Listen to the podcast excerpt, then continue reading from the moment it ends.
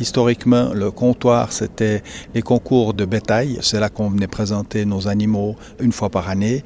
Et puis évidemment, là, on revient avec des animaux, mais sans le concours. Et puis surtout, c'est une excellente plateforme pour avoir un contact ville-campagne. Et ça, c'est très important.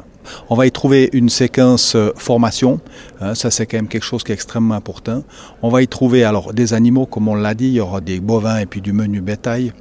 Il y aura un totem sur lequel toutes nos pratiques agricoles seront présentées et puis les agriculteurs seront autour de ce totem pour pouvoir expliquer aux gens quelles sont nos bonnes pratiques. Les nouvelles technologies seront aussi présentes. C'est des aides importantes aussi aux activités agricoles au quotidien.